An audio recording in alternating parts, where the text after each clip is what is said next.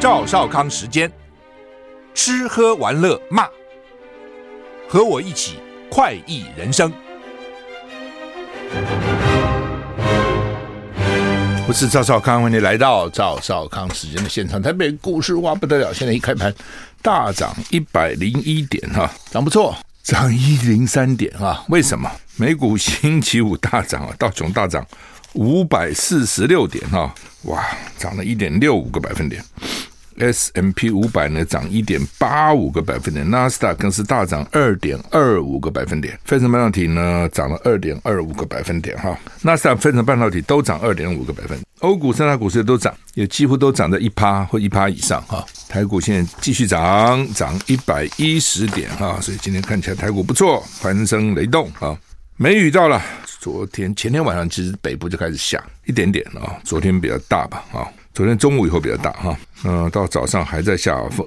气象局说，今天锋面通过，逐渐远离锋面附近的水汽偏多，容易降雨。彰化以北地区、高屏、台东山区发布大雨特报，容易有短短的延时强降雨，短强降雨，而且时间还长一点。要注意雷击及强阵风。预计预计今天下半天起水汽减少，各地降雨将逐渐趋缓。温度东北季风增强。北部及东北部天气整天比较凉，其他地区稍微转凉啊。北部、东北部低温十八、十九度，中部、花东二十二、十一度，南部低温二十到二十六度，高温北部及东北部只有二十到二十二度，整天较凉。中部、花东二三二度、二十五度，南部仍有二十八到三十度，就是南南北往来的朋友要注意啊，这温差很大哈。吴德荣在他的专栏说，明天礼拜二到礼拜五，高压环流影响各地恢复晴朗稳定，白天天气逐日回升，早晚偏凉，日夜温差大啊，要注意衣服的调试哈。这个礼拜六到下礼拜一附近转弱西南风啊，然后呢，有利于梅雨季的第二波降雨，这这今今天算是第一波啊，那下礼拜呃这礼拜六到下礼拜一啊，可能是第二波，意思就是这样啊。南北部温度真差很多，台湾这么小的地方啊！我礼拜六去高雄去左营参加他们这个一个活动，那是可能是全全台湾唯一的第一场，也是唯一一场有立委的候选人想要去争取立委的这个，他们三个市议员都女性政见发表了，我去要我去主持，我提问题问他们啊，为什么你觉得你适合？你你要左营左南地区已经连续两次败给民进党，为什么你会赢啊？然后。左南地区如果再输了，高雄高雄现在八个立委一个都没有国民党，全部民进党，这其实对选民也不公平，知道哦，因为高雄的蓝军起码也有大概百分之三十五到四十趴嘛，就一般来说一个都没有。那当然他们有不分区，但那到底不是区域选出来的哈？那呃左南其实可以选出来，但是就是这样，我猜，因为呢他是有机会当选的，因为左营以前眷村很多嘛，所以呢抢的人就多，抢的人多呢，那彼此又不服，你扯我后腿，我扯你后。你当选，你要选举，没有提名我就扯你后，提名我你就扯我后，所以扯到最后呢，就两个都不要当选，就变成这样啊。所以这次呢，他们说要办一个这个初选，我觉得很好啊，本来就应该这样。你候选人去发表政见嘛，讲讲你为什么嘛，对不对？有辩论更好啊。那我们就很怕这一点，我也不懂为什么。你到最后丑媳妇也得见公婆，你大选的时候你也得发表政见呐，对不对？你也得有要要跟对手辩论了，都要有啊，你是躲不掉嘛。好，那那我要讲的话不是这个，就一下了高铁，那个时候我十一点多车，一下了大概一点一点左右，哇，那个阳光炙热啊！我自己南部长大了，我，我当然知道，但是呢，你还是有这么强烈的对比。一个多钟头以前在台北，那个太阳觉得那种阴阴的、闷闷的啊，到了高雄那种强的阳光，直接就照在皮肤上啊，直接照在脸上，所以难怪南部人的个性哦，他比较鲜明啊。比较直接，你管那个太阳，对不对？就不就完全不一样哈，真的差很远哈。你看，连今天也是一样，北部、东北部低温十八、十九度，南部就二十二、十六度。北部高温只有二十到二十二度，南部就到二十八到三十度，有这么大的差别。有时候不是光温度的问题，我刚刚讲那个太阳照下来，那完全不同啊。台股现在上涨八十七点啊。好，那么阿塞德政权摆脱孤立，叙利亚重返阿拉伯联盟。阿拉伯联盟宣布重新接纳叙利亚，阿塞德阿塞德政权摆脱孤立。不过卡达表态不会跟大马士革政府关系正常化。阿拉伯联盟在二零一一年十一月对叙利亚大马士革当局作出暂停会籍处分，理由是当局在二零一一年对展开和平示威的叙利亚民众决定镇压，导致叙利亚陷入冲突，超过五十万人丧生，这怎么个数字？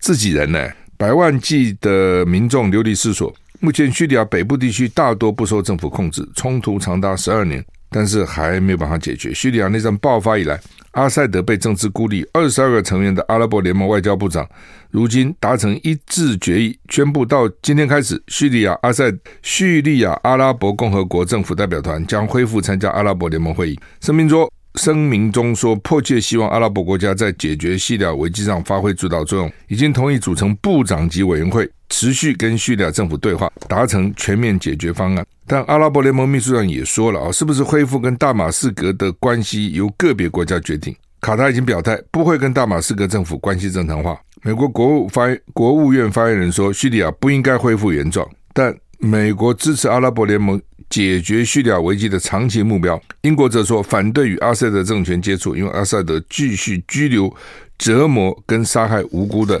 叙利亚人。哎，你就听听就知道这什么意思。就是阿塞德当时有人要反对他，他就镇压啊，就镇压啊。所以呢，你看那个二零一一年，现在已经二零二三年，十二年以来哦，这个叙利亚内部反正就是他镇压，镇压就超过五十万人。但这个数字是不是确实不敢讲了？不过大概不少人被杀了啊，然后百万民众逃难，十二年啊。那尤其叙利亚北部地区政府还控制不了。那阿拉伯国家就说，二十二个国家的外交部长都一致决议哦。这一致决议看起来是包括卡达哦，外交部长说好，我们让他再加入进来。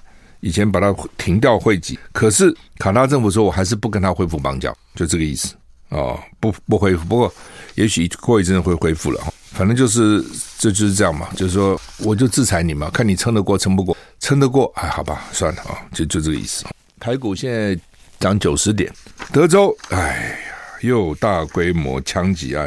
到底怎么回事？哈，说一间唱货中心周六发生枪手无差别扫射，大开杀戒，八死七伤，很多诶，八死七伤，那七伤会不会都活了？还都很难讲。枪手被打死了，初判没有共犯。德州州长共和党籍的州长说呢，已经签署松绑枪支管制，包括准许大多数民众在没有持有许可执照下，可以在公共场合带枪。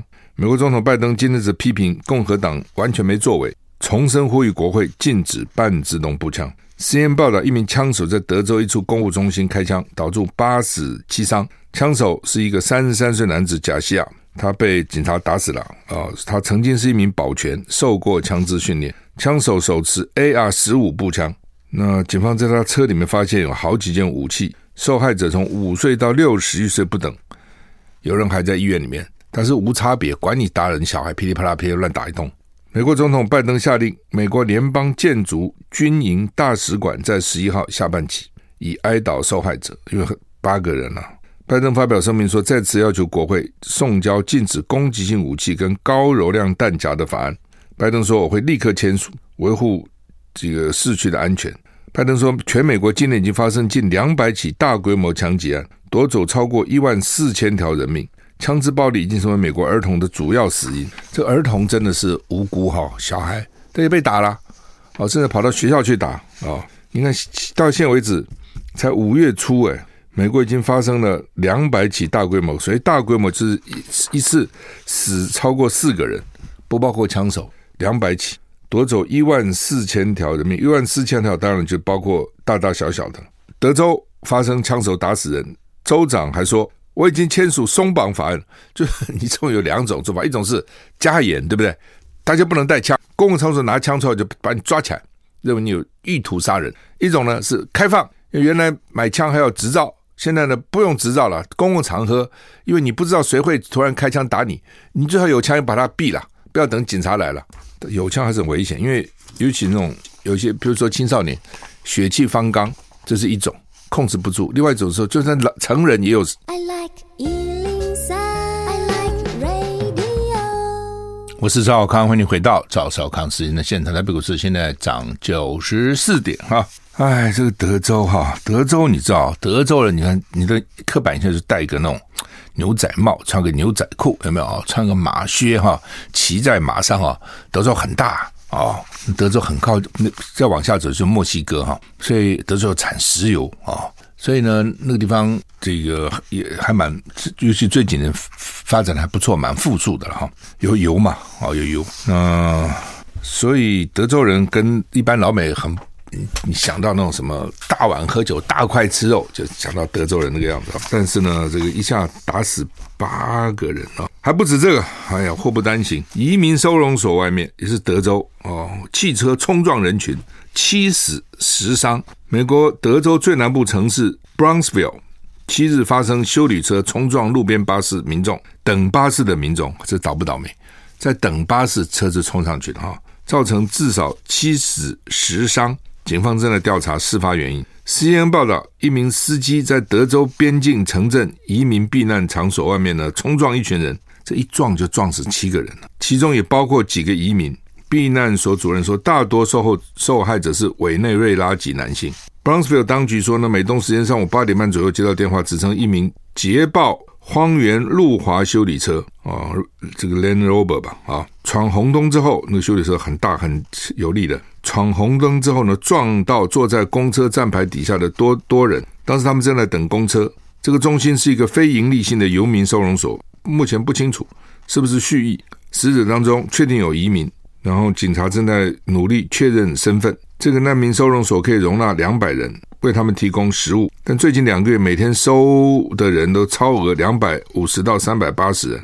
肇事司机已经被捕了，司机是西班牙裔男子，态度不合作。向当局提供了好几个名字，就是警察问你叫什么名字，我叫 John，你叫什么名字？我叫 Paul，你叫什么名字？我叫 David，你叫什么名字？反正就是他，他报了好几个名字，但连什么名字警方现在都不知道，因为老美不像我们有身份证，老美没这个东西哦，最多就是驾驶执照，那万一没又没有驾驶执照，那警察现在是给他采采指纹了。看看能不能找出他到底谁，但是采指纹没用啊，因为如果他没有前科等等之类，你也不见得有指纹的记录哈。台湾是因为男人当兵，当兵之前都要去按指纹，去纳指纹，所以呢，我们会有指纹资料。女性也不见得有啊，哦，男性一般应该是有了啊。女性当兵就没办法了，当兵的时候叫你干嘛你就干嘛哈。没有什么人权不人权哈。好，那么所以这个都在德州哈。德州因为呃离离这个墨西哥很近哦，所以一定会有一些偷渡移民过来了哦。那现在很多像刚刚讲什么委内瑞拉等等，他们都是从这个转到德州然后进来哦，所以难民收容所的容容量都不够了，就变成这样。那有人可能就看他们不顺眼了。那美国这个国家也怪了哈，就是说他又需要移民。因为他很多基层工作也是没人做啊，他最近不是吗？就是高阶的在 lay off 在裁员，低阶的是不够的，餐厅的服务人员啊等等，很多基层都不够的哈。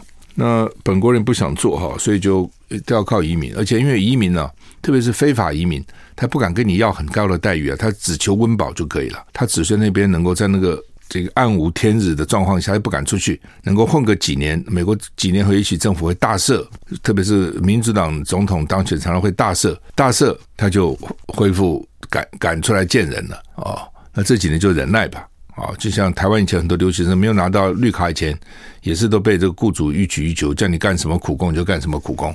但是呢，拿到以后就不一样，你就可以到处找事情了，真的完全不同哈。呃，所以美国又需要，我刚刚讲需要这样的移民，那一方面又在抓哦。如果没有这些移民的话呢，那美国很多基层工作是没有人做的啊，是没人做的哦。这个 突然讲到沈富雄，沈富雄有个笑话，沈富雄在华盛顿。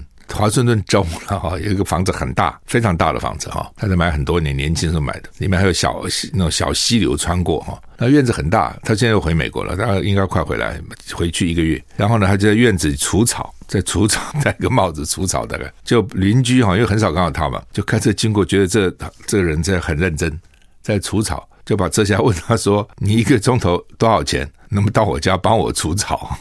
就把他当成除草工人了。休息一下回来。我，是赵浩康，欢迎回到赵少康生的现场。台北股市现在涨一百零五点了。美国财政部长耶伦呢，希望国会赶快提高举债上限了哦。是我上礼拜讲过，美国那个这个一直欠债，一直欠债，一直欠债哈，然后呢就一直这个超过预算，超过预算，超过预算哈。那美国有两个赤字，双赤字，一个就外贸赤字，一直顺逆差逆差逆差，一个就是国家的开开支的赤字。这国家真是毫无财政纪律哈，就这样弄哈。那我觉得它的军费其实占他比例太大了，搞得国内建设哈什么都差很远哈。那另外呢，就是呃消费嘛，我没有钱，但是我还要消费啊，所以我就向国外买嘛，又比较便宜嘛。哦，然后呢，最后就是变成这个贸易都是赤字，而且很严重的赤字啊。那怎么办呢？那就没关系啊，我就印印美钞啊，你用美钞跟我买嘛，不讲错了，你卖我你要赚美钞嘛，我就印美钞给你嘛。就是这样啊。耶伦今天警告，除非国会很快采取行动提高举债上限，否则呢，财政跟经济混乱将会接踵而来。法新社报道，共和党一直在对总统拜登施压，想要就削减开支换取提高举债上限达成协议。但是耶伦坚称，责任在国会议员这边，就说哈，这也是民主的悲哀了。当然，集权有他的悲哀，民主的悲哀是什么呢？就是到最后就不问是非了哦，只问立场。不问是非，台湾更是这样子了啊，没有好到哪里去了啊。那就是本来本来不可能一个人做的事都是坏的嘛。特别你说这种从政的人，他总是有些事情是不好不好的。那有些事情他可能也不见得是不好。但是我们现在只要你立场不对，你的事通通是坏的，我的事通通是好，这样就变成是非不分了，你知道？你比如举例来讲，民进党人敢批评民进党吗？比如说这些立法委员啊，不敢批评民进党政府。你批评的话，你可能下下场就像。高嘉瑜啊，什么什么何志伟啊，就变成这样子，对不对？何志伟当时不讲那个黄成果黑道什么，立刻就现在就初选都落选了嘛。高嘉瑜也是啊，他们民进党好像宁愿让别人来干嘛，其他的绿的，就是说你不能，他们讲话叫什么批评呢？他们只是偶尔讲讲真话而已啊，都不行的哦。那你说国民党其实也差不多的，你不要以为国民党好好哪里，只是现在不执政。你真的执政啊，你去批评看看，有一堆人骂你哦，不团结啦，什么一堆这样。那你说民进党？政府通通做的都是对的，当然不是嘛。但当然有的有他有的政策，我也不能说都不对啊。你比如说高端发展国产疫苗，对不对？是对的。但是呢，他的做法对不对？是不对的啊。但是呢，你说发展国产疫苗有错吗？当然没错嘛，对不对？但是呢，你那样子揠苗助长是错的啊。很多时候就这样啊。这个这个目的其实并不坏，但是你手段是有问题的。不，这种事情不胜枚举了啊。也就是说，你也不能说他都错，但是呢，很多地方的确是不对。那不对地方，我批评你。对的地方，我也可以肯定你啊。彼此如果都这样，这个政治不就比较好吗？而不是说把对方都打的往地狱里打，什么都是错的，那不可能嘛？他怎么可能什么都做都是错的呢？那坏蛋也可能有偶尔做一两件好事啊。好人有的时候呢，也许呢，哎，心思也不见得都完全这么纯正啊。那美国现在就是这样子了啊。那你现在好，那么这个不共和党就说你哦，民主党就搞这个大政府。对不对？就一再发钱，所以呢，你就是负债，负债就我们提高这个上限，因为法政府法律有规定啊，你不负债不能超过多少，那要超过了，马上要完蛋了。然后一超过以后，就可能人家国际就降低你的信用平等啊，等等一堆问题啊，整个全世界都会受到影响。所以呢，共和党就是趁这个机会啊，逼你啊，哦，让你呢要削减政府的开支啊，你不能这样无穷无尽的花。那你说共和共和党有错吗？我也不觉得有错。那但是呢，叶伦就讲了，就是说，本来我们觉得叶伦还不错啊，一个学者从政啊，应该是讲公道话。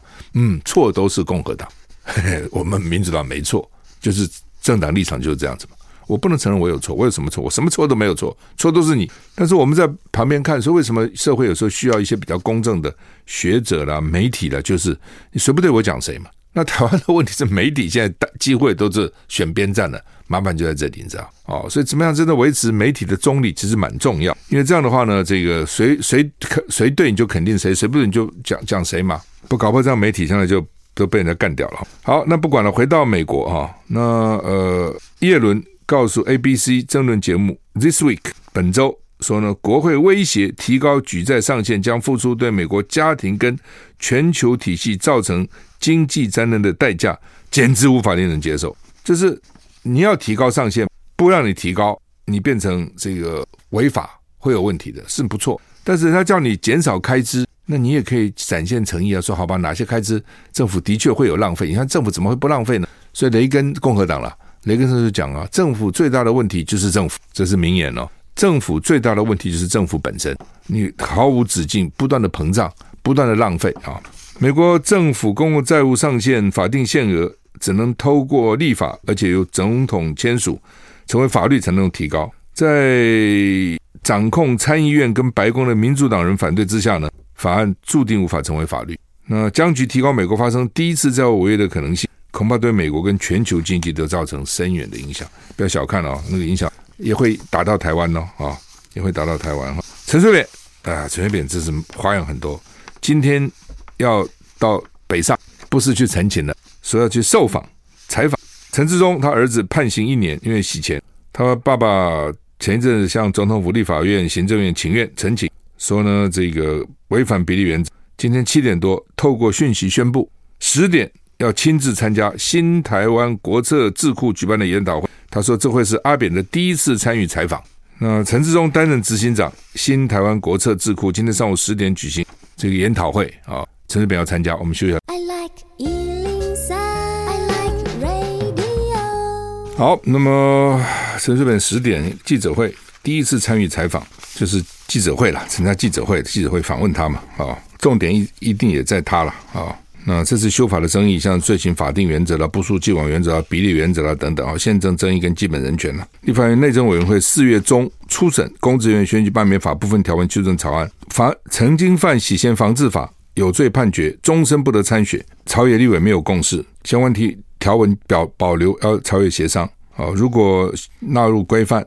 陈志忠就没有办法参选了，被骂叫做“陈志忠条款”哈。那这个当然就是因为赖清德了哈。赖清德他在当选党主席被骂什么八十八枪啦，哦，台南是黑一堆黑金的问题啦，光电啦等等等，所以他为了显示他的这个这个魄力。哦，就先是叫台南市市长啊，包括那些什么工作人员都起来道歉，还说你们屁屁股长几根毛我都知道，这很难听啊，真的很低级啊，这种讲话。你屁股卡成龟鸡毛我拢知哦。然后呢，他当了党主席后就，他党里面就有内规哦，说反正犯这些做了，将犯这些罪都不能参选了。那你党里面搞就好了，他把他。民进党执政党嘛，又搞到这个，要搞到政策上面，搞到实际的立法方面，那当然这个问题就比较严重了啊。因为我们现在规定，褫夺公权终身的只只有两种人，一种是死刑，废话嘛，死刑就枪毙了，他就没有什么还执行什么公权呢？就是无期徒刑，一辈子都关起来，你执行什么公权呢？你不可能去选举被选举嘛，选举罢免、创制、复决四四四种都没有了，所以呢。一般的，如果说你是一年以上有期徒刑的话，褫夺公权最多十年，没有给你搞 一辈子不能参选啊。所以，所以现在就变成，这有人讲了，比如一个少年好了哈，他可能啊青少年啊，可能被人家像现在诈骗集团很多嘛，然后被人搞去。什么当什么枪车手了？什么要转账啊？可能就变成洗钱罪了哦。那到时候一判一年，然后呢，他以后他也许二十岁放案案子，到了四十岁改邪归正，想要选举不行，你一辈子不能选的呢啊！所以就被他认为说不合比例原则了哈。那当然你也可以骂说，谁叫你去犯这个罪？那另外一回事情了。陈志远就为了主要是陈志忠了，就为陈志忠抱抱屈喊冤了哈。那陈景还不够啊，现在还要来参加记者会。台湾迈入五月哈，出现三十九点五度的今年最高温哦。我那天到高雄，我不知道左营下下车来接我的朋友就说：“哦，我们都已经到三十九度了，体感还不止哈，不止只有台湾哦，越南哈，越南的这个中北部呢，上个礼拜六下午测到四十四点一度高温，打破二零一九年写的高温记录哈。那地球上有百分之七十都是海洋，百分之七十被海盖着，发生热也是破表的异常状况。”所以科学家非常震惊，说他现在找不到温度飙升的真正原因，搞不清楚，他就是为什么会突然升高这么高呢？啊，CNN 说啊，这个美国国家海洋及大大气总署 N O A 发现，海洋温度从今年三月开始不断上升，这几周呢疯狂飙升，超过二零一六年历史最高温，接近十分之二度，突破计算图表最高温二十一度。哦，科学家海洋学家说，你看十分之二度看起来不大。不到一度啊，十分之二度啊，哦，零点二度啊。但是海洋的庞大面积、体积，你要多大的能量才能够加热海洋？就是说，你看海洋那么大，地球百分之七十是海洋，它要升零点一度，都是要多，你自己想想看，多困难哦。那这种破纪录温度令人担忧，因为升温刚发生不久，暂时找不到原因啊，而且全球更加暖化，珊瑚白化。大量海洋生物死亡可能无法避免。海洋生物也它它也不耐这种特别的高温哈。你不要说海洋生物，你去游泳，如果那个有的时候温水游泳池那个温度高一点，就游的都很不舒服，那就好像在里面被煮一样哈。因为游泳你自己也会热嘛啊，然后就那个旁边的温度，那你想想看那个海如果是很热的话，那些海洋生物。海生物怎么受得了呢？哈，科学家推推测了海洋表面温度上升可能跟三年的反圣婴现象结束，正迎来圣婴现象有关。原来是反圣婴，现在是圣婴。不过呢，科学家不解说圣婴现象还没发生啊，海洋温度就已经升了，还没有发生圣婴现象。英国一个南极调查局说呢，找出当前海洋温度上升的原因对人类非常重要。我们要了解是单一的极端高温，还是令人担忧的趋势的开始。如果这种突破图表的高温持续，人类除要面对全球性的气候灾难，还必须要研拟新的环保法规。但是不好的消息呢是什么呢？吸纳全球九十趴热量的海洋已经连续四年出现破纪录高温，而且呢，现在更发现海洋正在快速升温中，这是不好的消息哈。就是说，本来呢，地球的海洋还给你吸收一部分哈，全球百分之九十的热量都是由海洋来吸收的。它自己自身难保，都已经温度一直高，一直高，一直高，怎么办？啊、哦，这是大问题啊！这是真的是大问题。哎，不过人反正也好像也没办法哈、你要怎么办呢？啊、哦，所以也就让他去啊，变成这样。台股现在上涨一百零一点哈。嗯、呃，巴菲特《中国时报》头版说，巴菲特说，美国跟中国应该避免误判，导致相互毁灭哈。那他的伙伴孟格说呢，制造美中冲突的行为都是愚蠢的，愚蠢的，愚蠢的，就是 stupid 哈，是愚蠢的哈。巴菲特啊也说啊说台积电很好，只是日本更好。好像华伦巴菲特这些人呢，就想赚钱嘛啊，他是全世界极少极少哈，不开工厂。没有事业，光靠投资能够变成这个前几名有钱人，很少这样子啊。不过他从小就是，其实会不会做生意，从小都看出来。真的，中国人讲这个三岁看大，七岁看老，一点都不错。你那种小时候，你看那个，当一般人小时候大概都是，反正傻傻，像我们小时候傻傻的，也不知道什么。但是那种特别的，也真的很特别的，他从小就看出来，他很不一样。巴菲特从小他就。他就什么起早的时候送报啊，哦，就做生意啊，什么从小就会搞这个东西啊。那凡是做想做生意的、想赚钱的，都是怕打仗，除非你要发战争财，那只有极少数人能够发，一般人就惨。所以他就说，那美中应该避免误判，导致相互毁灭。那现在就是彼此在拉高哦。你光看那个美国已经有三三个不同人讲说要把台积电给炸了。哦，所以我讲你蔡英文应该去抗议啊，你都能不讲话，你搞什么鬼啊？你丧权辱国嘛？你本来就应该抗议说，哎，你别老是这样讲，怎么把我们炸了？我们把你们给炸了好了嘛，对吧？我们护国神山，你炸什么东西呢？你要保护才对，你怎么来炸呢？都不敢讲，看到美国简直是就像老鼠看到猫一样，怕成这个样子。本来就不应该讲这个，你指指点点什么东西嘛？炸炸炸炸什么？那你每天这样扯，一下打仗，一下要打仗，一下要这样要买武器这样。外国这些跨国公司谁敢来投资吗？你想，巴菲特是最好的例子。他说台积电很好，台积电是一个很好公司啊。可是他说日本安定啊，没有地缘政治的风险呢、啊。他其实一语道破。你真的有钱的人，他会怎么想？他是要希望做一个长期投资，不是给你搞个短线嘛？那？你每天把自己讲的兵凶战危，有这种事情吗？通常都是真的兵凶战危，都要说自己不为，哪有说不为？天天是讲是兵凶战危。就为了骗取选票，所以台湾已经变成美国这些想选举人的打卡点，知道都来打个卡，打个卡，凑个热闹，就变成这样子。为什么这样讲？真的这样啊！那个时候，你看那个泽伦斯基，乌克兰，他已经知道俄罗斯要打他了，情报显示要打，他都不讲。后来人就问他说：“你说不讲呢？”他说：“我不能讲啊，我一讲人就跑了。他 一讲，我的男子有钱人都能跑了，所以不能讲。一打立刻下令，十八到六十岁人不准出境，男子这先讲了不都跑了吗？所以我的意思说。”他明明知道危险，他都不讲啊。那我们台湾现在每天吆喝危险、危险，问你是干嘛？你脑筋坏掉啊？好，那么联合报的头版头的叫做数位身份证终止了。那这个当然账号算赖清德。赖清德在二零一八年十二月二十七号担任行政院长呢，当时宣布说呢，二零二零年要启动换发数位身份证。哦，内政部编了四十八点九亿的预算，后来就各地各种反对，特别学者专家说你这个不行啊，你这个。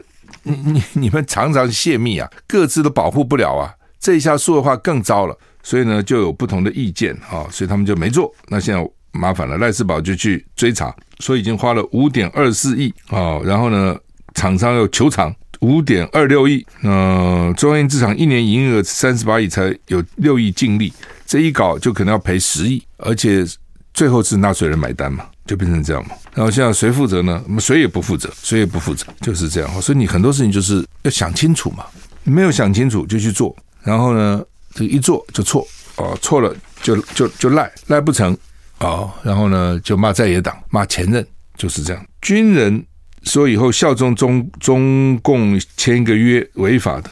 所以要扩大到民众，我觉得这个真的是哈，天下本无事，庸人自扰之。那个军人都已经很荒唐了哦，那个军人我当时也想不到怎么会有这样的军人啊！陆军上校向德恩被中共吸收，签署效忠誓约书，还合影，每个月收三万块啊。然后呢，被金门的旅金门的旅行业者叫邵维强吸收，意思就是说他是现役上校。签个什么东西呢？老共如果进城，他就不作为，就是不抵抗的意思啦。那一个月收三万块，这当然很荒唐了，不应该了。你是个现役军人上校，你签个什么鬼？什么只不作为呢？你你现在你拿了中华民国政府的薪俸，本来就应该保护我们了，要作为的哦。那他怎么想的？有几种可能呢？一种他可能真的认同共产党，第二种他不认同共产党，他反对民进党。哦，第三点呢，他可能也好吧都不是，但他认为呢，一个月多三万也不错啊。哎，一个上校一个月赚的何止三万啊？对不对？起码七八万呢，哦，多三万也不错。而且呢，第一个他可能认为老共不会打，所以我签也是白签的，哦，或是说老共签了，到时候我反正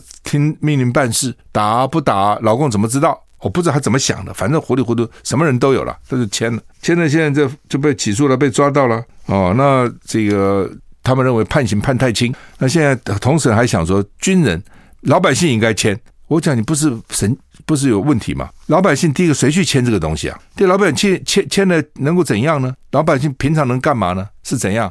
所以你做预备军官，做后备军人，到时候不作为还是怎样？你很无聊嘛？哪有签这个东西的？你看全世界几个国家叫老百姓叫人民签这个？美国老大哥有叫他美国人都签一个说，万一国家有事，你不能不作为，你得作为。有 这有这种东西吗？你这不是很无聊吗？哦，这很无聊，而且你他妈搞得很扰民嘛。哦，你要全民去签，而且呢，也让老老百姓很害怕嘛，说他真的打了，真的要打了，就是无聊啊、我觉得这是不知道哪些狗官哦想出这种招哦，真是无聊透顶哦，低级又无聊。那当然，军人签那个也是很无聊的，你去签了干什么东西？那现在又来了，就是说你是觉得判太轻了，那为什么又没有军法？不打仗的时候，现在就按照一般的这个这个民间的法律啊。那这是当时洪仲秋时的，当时呢就把它给废了。民间呢就开始讨论军法，这就废了。这一废，军人没有军法，用一般的法真的很麻烦。军人本来就应该有个特别法嘛，啊，就现在变得也很难管在部队里面，真的这样子。郝柏村说生前最介意这个事情，非常生气这个事情，就他努力了一辈子，就就发觉军纪军法被搞成这样啊。我们立法经常都非常急心式的立法了，哦，就是想到了什么就啊，这一窝蜂去弄，然后立了以后发觉好像不太对啊，啊，这个怎么会这样子呢？好吧，我们时间到了，谢谢你收听，再见。